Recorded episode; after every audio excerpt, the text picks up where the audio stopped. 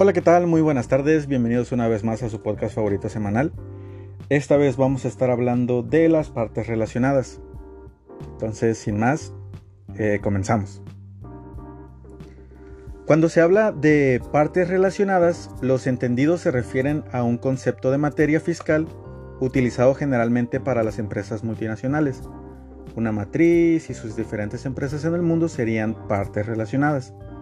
Sin embargo, el término partes relacionadas no es de uso exclusivo de los regímenes fiscales preferentes o empresas multinacionales. Es verdad que el concepto de partes relacionadas se utiliza para referirse a dos o más personas que participan de manera directa o indirecta en la administración, control o, capital de la otra. O cuando una persona o grupo de personas participa directa o indirectamente en la administración, control o capital de dichas personas. Eh, tratándose de asociaciones en participación, también se consideran partes relacionadas a sus integrantes. Pero lo anterior es una definición muy genérica de partes relacionadas. A la hora de aplicarse al mundo real se puede complicar un poco pues no está restringida a tales regímenes exclusivamente.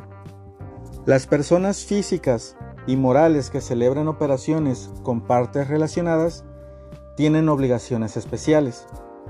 Una es la que deben cumplir para determinar sus ingresos acumulables y sus deducciones autorizadas.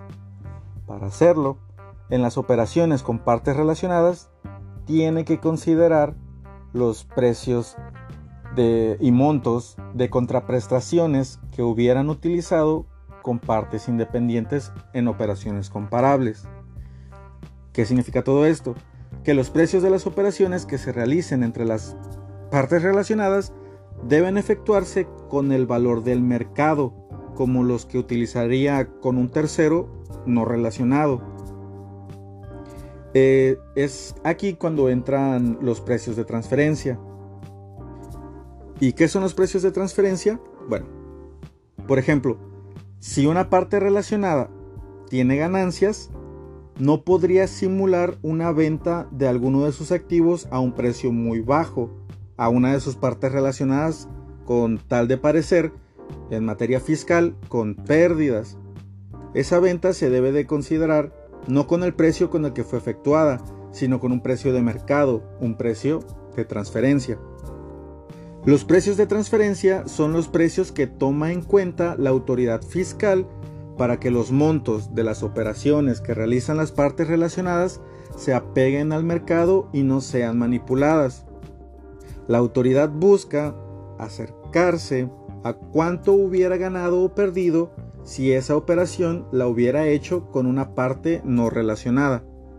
Es por eso que con base a esto determina el monto real de la operación.